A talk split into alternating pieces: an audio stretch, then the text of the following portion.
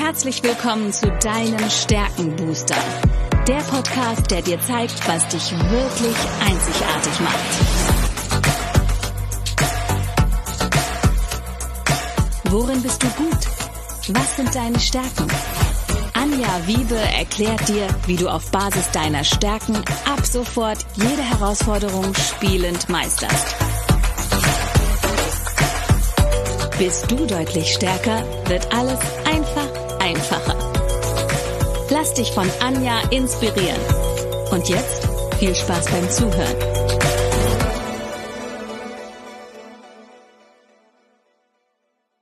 Hallo und herzlich willkommen zu deinem Stärkenbooster. Ich weiß etwas über dich, was du vielleicht noch nicht weißt. Du hast Talente, die unglaubliches Potenzial haben und wenn ich mit Verantwortungsgefühl, der Stärke Verantwortungsgefühl etwas verspreche, dann halte ich mich natürlich auch daran. Denn der erste Teil mit Armin war so spannend, dass ich sage, ich möchte unbedingt weiter drüber sprechen.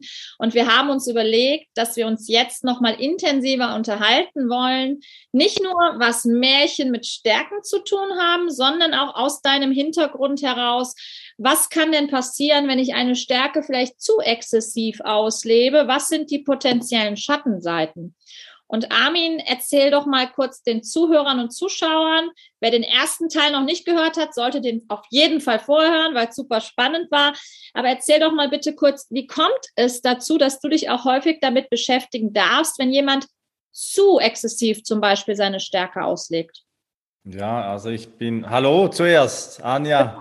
Ähm, wir, wir haben ja einen tollen Austausch jetzt in der ersten Folge schon gehabt. Ich erlebe das immer wieder sehr erfrischend, mich mit wirklich solchen spannenden Menschen wie dir auszutauschen und äh, eben auch Ideen zu sammeln. Das ist ja eine der Stärken, äh, die, die ich jetzt durch den Test, den ich hier gemacht habe, durch diesen Fragebogen auch äh, neu für meine Identitätsbildung eben auch annehmen darf. Und ähm, ja, wo, wo begegnet mir das? Also mein Hintergrund äh, auf der psychologischen Seite ist ja die Transaktionsanalyse. Und die Transaktionsanalyse, die spricht ja von den Ich-Zuständen. Also es gibt ein Buch von Richard David Brecht, äh, Wer bin ich und wenn ja, wie viele? Nur schon der Titel, ähm, der beschreibt ja schon, was ich bin, bin ich nicht, denn ich bin viele. Und äh, wir haben so klassischerweise dieses Engelchen- und Teufelchen-Geschichte, die wir da so manchmal scherzhaft sagen. Und das ist ernst. Wir haben einen inneren Dialog. Und wenn ich im betrieblichen Gesundheitsmanagement insbesondere unterwegs bin und dort mit Menschen zu tun habe, ähm, die aus dem Arbeitsmarkt beispielsweise äh, ja rausgefallen sind, ich sage es jetzt wirklich direkt rausgefallen sind, nicht mehr am Arbeitsprozess teilnehmen können aufgrund von Überlastungen, von entweder individuell die Grenze nicht mehr gespürt oder eben auch durch äh, kollektive, organisationale Druckerhöhungen, bis es märchenhaft gesprochen. Wenn du die erste Folge jetzt von unseren Gesprächen nicht geschaut hast, dann sage ich es nochmal, dass ich neben meinen ökonomischen und transaktionsanalytischen Aktivitäten auch als zertifizierter Märchenerzähler unterwegs bin. Und dort gibt es ja in den Märchen vielfach diese unlösbaren Aufgaben. Die nicht lösbar scheinen, diese Rätsel, die nicht lösbar scheinen und die dieser Märchenheld eben dann äh, lösen, äh, zu lösen aufgefordert ist. Und hier in diesen Paradoxien gefangen zu sein, das stelle ich immer wieder fest, ist ein großes Thema in Organisationen, wo eben nur noch bewusst äh, immer jedes Mal und äh, Leistung gefordert werden muss und wo man nie, nie schwach sein darf, wo man sich nie verletzlich zeigen darf wo nur die Leistung zählt, da stelle ich einfach immer wieder fest, da erkranken Menschen bis dann unter Umständen auch zum Suizid oder eben dann auch zur, äh, zur Eskalation in Angriffen, sei es mit Messern oder äh, wirklich mit tätlichen Angriffen innerhalb von Organisationen. Und hier bin ich tätig in dieser Arbeit, sei es einerseits im betrieblichen Gesundheitsmanagement und andererseits eben auch in der Männerarbeit. Ich habe in Salzburg eine Kooperation mit Harald Burgauner, ähm, dem Begründer der Männerwelten. Und wir sind bestrebt, eben nicht nur in der Täterarbeit zu schaffen, wo schon Gewalt geschehen ist, sondern versuchen, ein tabuisiertes, nach wie vor tabuisiertes Thema zu bearbeiten, äh, wenn Männer in ihrer Führungsrolle eben überfordert sind, das nicht zugeben können, weil sie nie schwach sein dürfen. Ähm, und dann eben die Eskalation im privaten Umfeld äh, geschieht, weil in Organisationen, das ist ja oftmals das Leidige an der Geschichte, genau solche Verhaltensmuster, die in die Überforderung führen, eben auch incentiviert werden und nach wie vor eben auch gefragt sind in der Rekrutierung von Kaderpersonal. Mhm. Und jetzt meine Frage zu dem Thema, und ich bin ja ein Exemplar, was genau diese Übertreibung der Stärken auch wirklich ausprobiert hat. Und zwar in 20 Jahren im Unternehmen. Ich war 20 Jahre in der Bank. Und ich habe tatsächlich 17 Mal einen Hörsturz produziert. Warum? Hörsturz ist auch eine stressbedingte Reaktion, weil ich eben die Leistungsorientierung und auch die Höchstleistung, was ja meine beiden Top-Stärken sind, auch immer mal wieder übertrieben habe, weil die Leistungsorientierung hat einen hohen quantitativen Anspruch dann kommt die Höchstleistung dazu, die hat einen hohen qualitativen Anspruch. Und wenn man dann noch meine Nummer fünf, das Verantwortungsgefühl hinzunimmt, was ständig Verantwortung übernimmt und aber auch allen anderen gerecht werden will, dann ist das schon eine hochexplosive Mischung, mhm. wenn ich das nicht in Balance bringe. Und mhm. deshalb finde ich das auch immer so wichtig zu schauen, ja, Stärken, Stärken, absolut. Ich mag es überhaupt nicht, wenn wir sagen Schwächen, Schwächen, weil in meiner Welt gibt es keine Schwächen, sondern nur weniger stark ausgeprägte Talente. Aber schauen wir uns bitte die potenziellen Schattenseiten an. Und die wäre jetzt zum Beispiel, lass uns mal bei dir hinten, also bei der Leistungsorientierung anfangen. Das ist deine Nummer fünf. Die Arbeit ist wichtiger als der Mensch. Und da wirst auch du sicher Phasen in deinem Leben gehabt haben, wo du die Arbeit in den Fokus gestellt hast. Solange ich das wahrnehme und dann auch wieder die Kehrtwende schaffe, ist das ja völlig in Ordnung. Ja, wenn wir zum Beispiel in einem bestimmten Projekt sind oder eine Abgabetermin haben, dann kann Leistungsorientierung in der Zeit auch mal über diese Grenze hinausgehen. Aber das sind ja die Menschen, mit denen du auch arbeitest. Das sind ja die, die dauerhaft über diese Grenzen hinausgehen. Und jetzt erzähl mir mal, wie helfen denn da auch die Märchen dabei? Und wie gehst du mit so potenziellen Schattenseiten um? Also, die Märchen helfen oder unterstützen solche Entwicklungswege insofern, als dass die darin enthaltenen Motive ja auch Ressourcen bieten.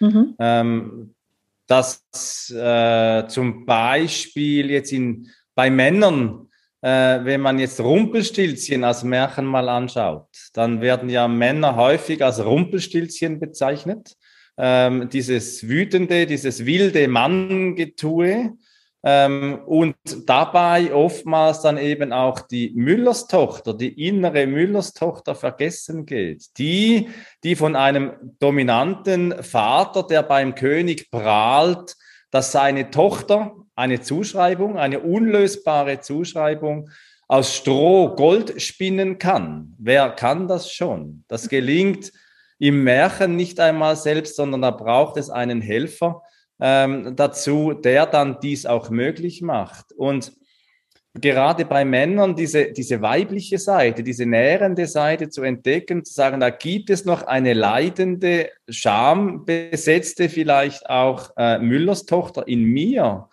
diesen Erkenntnismoment zu haben und zu sagen, ach ja, ich sehe, dass es in meinem inneren Dialog eben auch diese Müllers Tochter auch gibt und die wurde vielleicht über 40, 50, 60 Jahre vernachlässigt. Und dann zu sagen, okay, und was heißt jetzt das in meinem inneren Dialog zu sagen, wie bewerte ich mein Rumpelstilz neu? Was tue ich äh, mit dieser Müllers Tochter und wohin schicke ich vielleicht dann auch einmal den Vater, weil der hat in meinem Leben vielleicht gar nichts mehr zu suchen. Und jetzt bin ich der oder die, die meine eigenen Botschaften entwickelt. und ich innerlich aufstehe und diese Ressourcen eben auch, die in mir ja stecken, eben auch äh, verwenden kann. Von der Transaktionsanalyse her geht es ja um die Stimmenvielfalt. Es geht um die Vielfalt des Selbst, diese vielen Stimmen, die wir in uns entdecken können. Und hier sehen wir ja bei Kindern wunderschön, so die vierjährigen Kinder in diesem magischen Alter, äh, dass die dann sagen, ja, da liegt ein Geist unter dem Bett. Und Kinder können es ja wunderbar diesen Ängsten, die sie nicht wie wir Erwachsenen vielleicht ausdrücken können, Gestalten geben. Und in meiner Arbeit stelle ich dann immer wieder fest, dass es hilft, wenn dieses Kindliche im Erwachsenen geweckt werden kann, dass diese Gestalten eben auch helfen, unterstützen, äh, vernachlässigte Stimmen wieder zum Sprechen zu bringen. Also insofern, äh, wenn ich das von der psychischen Energieverteilung her anschaue, wenn ich einfach eine stärke Leistungsorientierung, um dabei zu bleiben, ich glaube, die hat schon auch eine groß, große gesellschaftliche oder gerade in der Arbeitswelt eine sehr hohe Bedeutung, auch wie sie bewertet wird, weil es ja gut ist ähm, eine große Schattenseite. Wenn eben auf der anderen Seite das Bedürfnis nach Entspannung verdrängt wird, nicht reden darf und es dann zu keiner Balance kommt. Ich mhm. glaube, alles, also ich meine, Paracelsus hat schon gesagt, nur die Menge macht das Gift. Da gibt es übrigens äh, auf unserem Podcast mit Thomas Böhlefeld, ähm, mit Brille und Bart heißt der, gibt es eine Folge, die heißt ähm, nur die Menge macht das Gift und dort sprechen wir eben genau über das Antreiberverhalten aus der transaktionsanalytischen Perspektive. Wir können das ja auch in den Show Notes noch einfügen, diesen Link Gerne. zu dieser Podcast-Folge. Und da glaube ich, da wird es dann wirklich pathologisch, wenn einfach isoliert Stärken dann einfach übertrieben wird und hier nicht eine Balance entsteht in der Selbstwahrnehmung und in der Beziehung mit Partnerinnen, Partnern und dem beruflichen Umfeld. Und du sprichst gerade etwas für mich ganz, ganz Wichtiges an, nämlich die Bewertung, die passiert. Ich erlebe das sehr häufig, dass wir bestimmte Schubladen öffnen, wenn wir Begriffe, die wie die Stärken beispielsweise wir haben das definiert nach Gallup, ja, es gibt eine Definition, aber wir haben im Laufe unseres Lebens vielleicht auch eine Bewertung abgegeben. Ich nehme mal ein Beispiel, ähm, was mir immer wieder begegnet, wenn die Stärke Autorität auftritt, dass die Leute das direkt in eine Verbindung bringen mit einer autoritären Person, einem Diktator. Autorität heißt aber letztendlich emotionale Klarheit. Dann die Stärke Einfühlungsvermögen war in der Bank auch nicht so en vogue, dass ich die hatte. Heute sage ich, hey, ich bin sehr glücklich, weil das ist emotionale Intelligenz, bin froh, dass ich sie besitze. Aber wenn ich auf Männer treffe, die das Einfühlungsvermögen sehr weit oben stehen haben und ich, die, die ziehe ich auch gerade irgendwie magisch an, die sagen dann direkt, ah, Einfühlungsvermögen ganz oben. Ich weiß, ich bin auch ähm, wie heißt das, äh, äh, ähm, äh, hochsensibel und ich habe auch da eine Besonderheit und äh, das ist mir schon mal gesagt worden und mein Intelligenztest ist auch ein bisschen anders als die dann, wo ich dann sage, äh, sorry, nicht rechtfertigen, keine Bewertung, sondern erstmal mich und dann aber auch die Andersartigkeit des anderen schätzen, ohne in die Bewertung zu gehen. Und ich glaube, da können uns Märchen auch noch mal sehr gut helfen, weil jede Figur hat, es, es gibt ja dieses Schwarz-Weiß in den Märchen wunderbar. Ja? Absolut, ja. Und, und das tun wir Menschen aber auch ganz schnell, vor allen Dingen, wenn uns etwas fremd erscheint. Aber wie gehst du damit um, auch wenn Menschen vielleicht auch ihre eigene Stärke und das, was sie richtig gut können, ja, nur als potenzielle Schattenseite ausleben und damit auch nicht wertschätzen, was sie da an Talent auch mitgebracht bekommen haben? Also was ich, was ich merke, ähm, ist, dass und da bin ich immer wieder erstaunt, weil eben Intellekt, Intellekt eine meiner Stärken ist und ich es mir gewohnt bin, mich in mich zu versenken. Also von meiner spirituellen Orientierung her praktiziere ich Zen und sitze sehr viel in der Stille und ähm, das ist auch ein Ausdruck davon. Und ich dann immer wieder auch äh, überrascht bin, dass es Menschen gibt, die da gar keinen Zugang haben, mhm.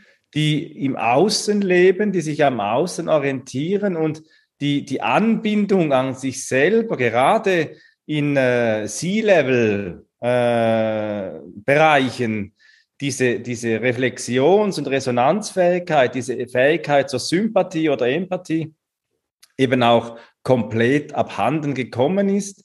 Und ich gehe nochmal zum Rumpelstilzchen zurück. Eben auch die ersten beiden Geschenke, die ja das Rumpelstilzchen erhält, um das Stroh zu Gold zu spinnen, sind ja Kette und Ring, also tote, tote Elemente. Und erst als es dann um das erstgeborene Kind, also das Lebendige geht, dann geschieht ja eine ganz große Wendung in dieser Geschichte und genau mit Märchenmotiven oder eben mit neuen Zugängen zu sich selbst, die verfremden.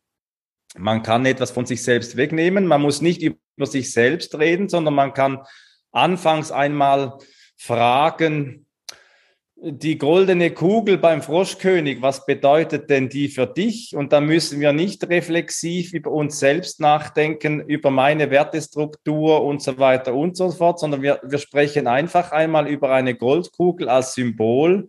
Und die Kunst ist es dann im, im, im geeigneten Maß zurückzubringen in die eigene Mitte, dass dann auch eine Reflexionsfähigkeit und ein Mitgefühl dann eben auch wieder entstehen kann, diese Anbindung an sich selbst. Aber das ist eine sehr sorgfältige Arbeit, eine herausfordernde Arbeit, weil sie eben gerade in der Männerarbeit auf der einen Seite bei der älteren Generation, ich pauschalisiere jetzt ein bisschen, bei der älteren Generation nicht gewohnt ist, und bei der jüngeren Führungsgeneration häufig mit Scham bedeckt ist. Also nicht so sein zu dürfen, weil dann werde ich nicht mehr anerkannt und nicht mehr belohnt ja. und schon gar nicht befördert. Mhm. Und da sehe ich in der Gestaltung, äh, wir haben uns ja bei einem Work Vision Barcamp ja kennengelernt, und hier sehe ich eben auch in der Gestaltung von Arbeitswelt 4.0, von New Work oder wie wir dem auch immer sagen wollen, eine große kulturelle Herausforderung in der Führungsentwicklung, dass eben diese jungen Profile, die diese Stärken individueller und bewusst auch leben möchten, sich nicht trauen, das auch in den Ausdruck zu bringen. Mhm. Und das ist das Schöne und deswegen mag ich die Arbeit so, weil es auch so viel Klarheit in dem Moment verschafft. Ich könnte aus jeder Stärke, aus jedem Talent, könnte ich ein Bedürfnis herauslesen. Nehmen wir jetzt mal den Intellekt als Beispiel und ich habe da tatsächlich eine Kundin, die das auch extrem erleichtert hat. Der Intellekt hat dieses Bedürfnis, Zeit zum Nachdenken zu haben. Du hast es gerade wunderbar beschrieben. Zeit in der Stille zu verbringen, Zeit zum Reflektieren. Und diese Dame, die ich da im Coaching hatte, die hatte immer das Gefühl, sie muss sofort entscheiden, wenn ihre Mitarbeiter was wollen. Sie muss sofort. Und da habe ich gesagt, nein, stopp. Du darfst kommunizieren. Lass mir mal zehn Minuten Zeit. Ich gehe mal eine Runde um den Block oder lass mich eine Nacht drüber schlafen, wenn es größere Entscheidungen sind. Das ist dein gutes Gerecht. Und das hat sie so entspannt und es wiss auch an die Mitarbeiter dann kommuniziert, dass es sie sagt, du kriegst eine Entscheidung von mir, darauf kannst du dich verlassen. Aber ich brauche halt einen Moment, bis ich diese Entscheidung getroffen habe, weil ich möchte kurz drüber nachdenken. Schön. Also du, du, du sprichst etwas an, also in der Transaktionsanalyse, wenn wir beim Antreiberverhalten bleiben, dann entspricht das dem Antreiber beeil dich. Ja. Und kenne ich. Und, und die Antithese, die Antithese eben dann zum beeil dich heißt, du darfst dir deine Zeit nehmen. Ja.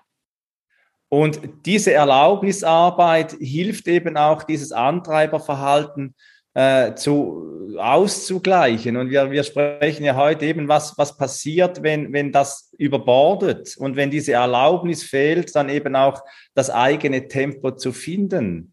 Äh, wenn es immer nur schnell sein muss, wenn es immer möglichst äh, husch, husch und so weiter und so fort. Ähm, solche Menschen, die haben ja eine wahnsinns große Fähigkeit, in kurzer Zeit sehr kreativ und produktiv auch zu sein. Aber dann auch zu merken, ah, jetzt habe ich Lust, einmal langsam zu sein und sich das auch erlauben zu können. Ähm, da steckt ja übrigens bei allen Antreiberverhalten. Bei Männern äh, ein sehr beliebtes Antreiberverhalten ist, sei stark, mhm. seine Gefühle nicht zulassen zu können, seine Gefühle auch nicht be bewusst ausdrücken zu können. Gerade in, in, in Organisationen ist es ja sowieso schwierig, Gefühle in den Ausdruck zu bringen, dass vielleicht eine Formulierung wie jetzt bin ich irritiert mhm. schon sehr viel. Wenn jemand sagt, jetzt fühle ich mich wütend, da haben wir auf der einen Seite einen Ausdruck von Wut und auf der anderen Seite den Ausdruck von Gefühl. Und das kann dann in gewissen Organisationen auch als sehr bedrohend empfunden werden, wenn gerade ein Mann sagt, ich fühle mich jetzt wütend. Mhm. Ich finde das gerade so lustig. Heute Morgen ein Erlebnis gehabt. Bei mir hat die Technik nicht funktioniert und sie hatten die deshalb nicht funktioniert, weil ein blöder Fehler passiert ist. Ich hatte gefragt, habe mich aber scheinbar nicht richtig ausgedrückt in meiner Frage und daraus ist es letztendlich entstanden, dass ich dann gesagt habe, ich es und ich habe es wortwörtlich so formuliert, es macht mich ärgerlich, dass ich ein Go bekomme, dass alles seine Ordnung hat und ich heute reingucke und es ist genauso gelaufen, wie ich es befürchtet hatte. Und als Reaktion kam, mach mich doch nicht dafür verantwortlich, wenn du nicht ordentlich organisiert bist da bin ich fast aus der Hose gehüpft, kurzfristig. Musste mich, habe gesagt, so, jetzt lass uns mal ganz kurz wieder auf eine sachliche Ebene zurückkommen. Ich habe keine Lust, jetzt nochmal den ganzen Vorgang auszupacken und Beweisführungen zu machen. Ich möchte das jetzt einfach geklärt haben. Ich habe jetzt gerade meiner Emotion mal Raum gemacht. Es hat mich wirklich massiv geärgert, dass eine Sache, die ich vermeintlich besprochen habe, aber was mir auch nochmal klar geworden ist, und das kommt in deinen Worten gerade auch nochmal sehr deutlich raus, Armin, wie wichtig die Kommunikation ist. Und ich glaube, da dürfen viele von uns nochmal ansetzen. Wir sagen ja auch bei den, bei den Stärken immer name it, also benenne es, aim it, wertschätze es und claim it. Und das ist so eine große Hürde. Wenn ich es für mich selbst wertschätze, heißt es noch nicht, dass ich es nach außen kommunizieren kann. Und gleiches gilt ja auch für die Bedürfnisse und für die potenziellen Schattenseiten daraus. Weil wenn ich das klar nach außen sage, wie diese Dame, die zu ihren Mitarbeitern gesagt hat, hey, ich brauche einfach mal zehn Minuten, um drüber nachzudenken, dann ist ja wieder Augenhöhe hergestellt. Ja. Ja, und wenn, Bedürfnis geäußert. Genau, genau. Aber das, ich glaube, das haben wir ein Stück weit verlernt, diese Bedürfnisse zu äußern. Oder wie siehst du das? Ja, also ich, das ist aus meinem Praxisalltag Absolut so. Äh, bei Männern wie bei Frauen. Männer können dann eher einfach tendenziell mal ein bisschen befehlen und, und Frauen ziehen sich dann eher mal ein bisschen zurück.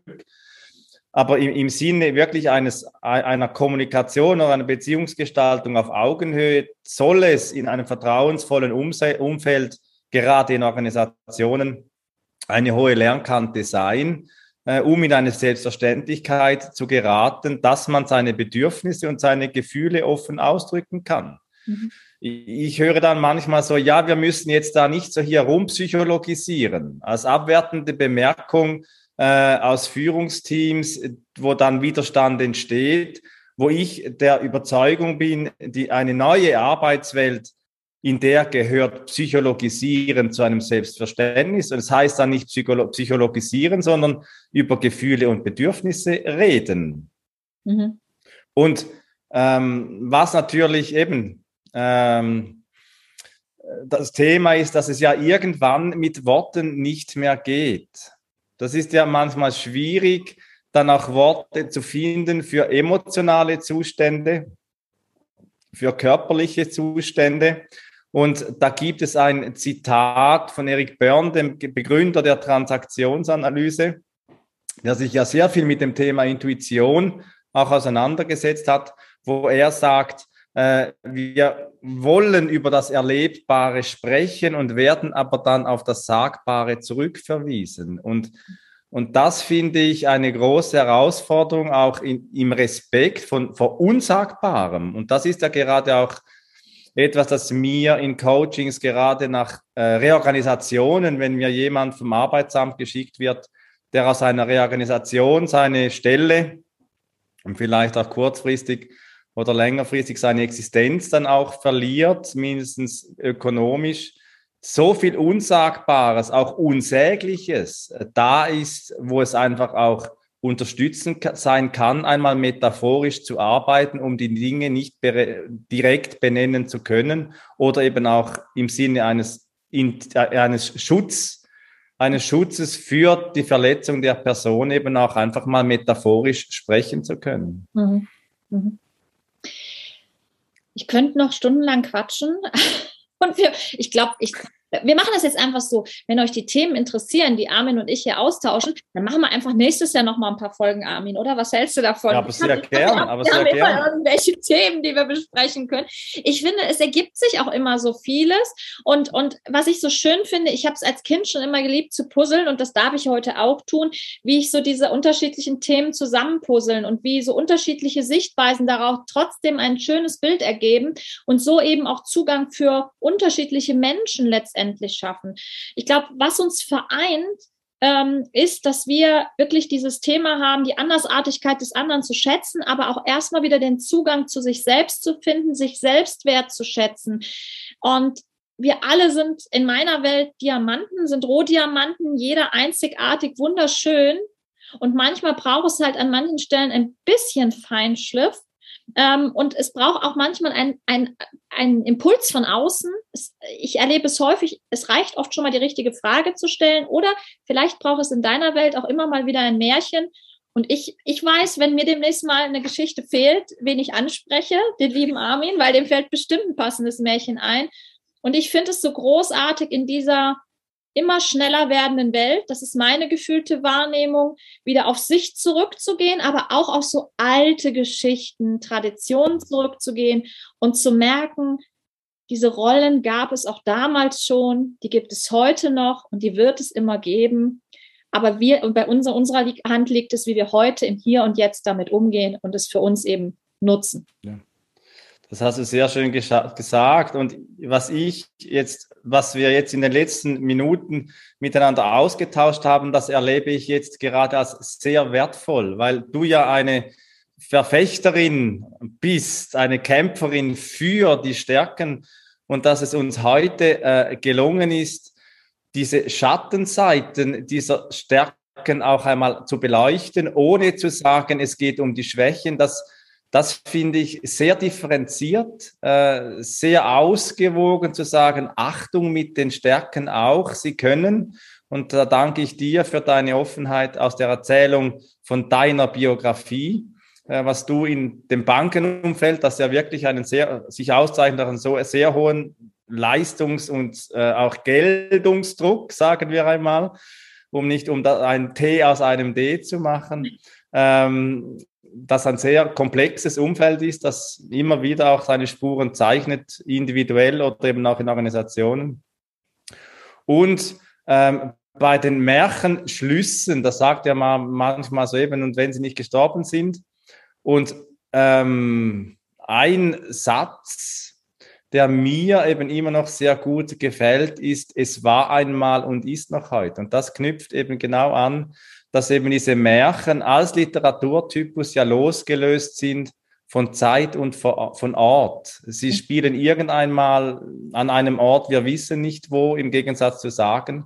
Und das kann gestern gewesen sein, heute oder eben auch morgen. Und das macht gerade das Märchen so zeitlos, eben auch als Arbeitsinstrument, weil die Bezüge, wenn wir damit arbeiten, eben auch immer wieder neu damit hergestellt werden können. Und insofern, Anja, sehr gern äh, bei nächster Gelegenheit wieder mal einen Austausch, entweder in Salzburg oder in München oder im Stubaital oder wo auch immer. In der Schweiz ähm, bin ich auch öfter, da komme ich auch. In der Schweiz, gerne. genau, wo sich unsere Wege auch wieder kreuzen mögen. Und äh, danke dir wirklich für diese Gelegenheit, dass wir uns heute so tiefgründig, das schätze ich ja, tiefgründig austauschen konnten zum Thema Stärken und Märchen. Ich sag danke. Ich weiß, dass ich heute Abend mit Sicherheit mir mal wieder ein Märchen anschauen werde, weil auch das ist, glaube ich, heutzutage sehr wichtig, sich es zu erlauben, auch mal diese Leichtigkeit des Lebens intensiv zu spüren. Und das kann auch bedeuten, mal abends einfach nicht zu lesen, weil es vielleicht zu anstrengend ist, sondern sich mal ein Märchen anzuschauen oder einfach ja, keine Ahnung, äh, auch mal früh ins Bett zu gehen und zu sagen, ich träume jetzt mein eigenes Märchen, was auch immer. Und ich finde, dass da dürfen wir wieder viel mehr aufmachen, die, die achtsamer sein, was brauchen wir jetzt gerade und von dieser Leistungsgesellschaft, die wir jetzt, glaube ich, hinlänglich auch beleuchtet haben, auch wieder viel mehr zu uns zu kommen und zu schauen, was, was braucht es jetzt, damit es mir gut geht. Und da helfen uns nicht nur die Märchen, sondern eben die Stärken dabei, weil wir das exakt daraus ablesen können. Wir werden alle Infos von dem, was wir heute besprochen haben, unten in den Shownotes verlinken. Armin, es wird sicher Gelegenheiten geben, wo wir das Wissen weiter austauschen. Und wir schauen auf alles das, was da kommt. Ich freue mich drauf. Ich habe es jetzt, hier und jetzt sehr genossen und äh, ganz viele Ideen mitgenommen, auch für die Zukunft. Insofern vielen Dank für deine Zeit. Vielen Dank fürs Zuhören und Zuschauen an euch. Und wir hören uns sicher, sicher ganz bald wieder mit einem anderen Talent, mit einem anderen Talkgast. Und ihr dürft auch gerne in den unten reinschreiben in den Kommentaren, wenn ihr mehr vom Armin und mir zum Thema Märchen und Stärken hören wollt. Ich freue mich auf jeden Fall drauf. Vielen Dank und gute Zeit. Ich danke dir. Ciao.